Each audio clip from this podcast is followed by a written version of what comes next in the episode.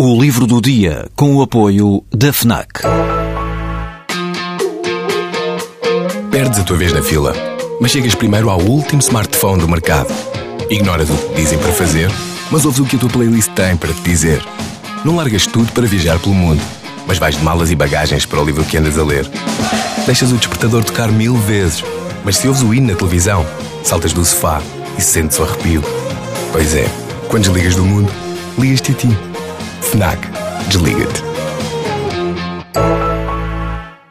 São 13 à mesa, como na última ceia. 13 autores deste livro coletivo em que a refeição, à maneira do tradicional bacalhau com todos, é neste caso economia com todos. Ou seja, um conjunto de ensaios em que se discutem temas como a moeda única, a renegociação da dívida ou até a recente eleição do novo presidente francês, com a economia como ingrediente principal, mas com ângulos de análise política muito diversos. O livro nasce de uma experiência que está agora a comemorar 10 anos de existência, o blog Ladrões de Bicicletas. O título do blog foi roubado a um dos filmes mais famosos do neorrealismo italiano, numa afirmação clara de que os autores se situam politicamente à esquerda.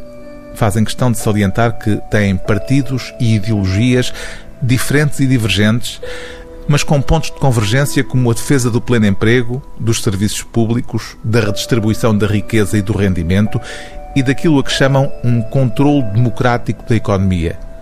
Este é, portanto, um livro genericamente em consonância com a atual maioria de governo. Estes 13 textos dos autores do blog Ladrões de Bicicletas pedalam na mesma direção da chamada geringonça.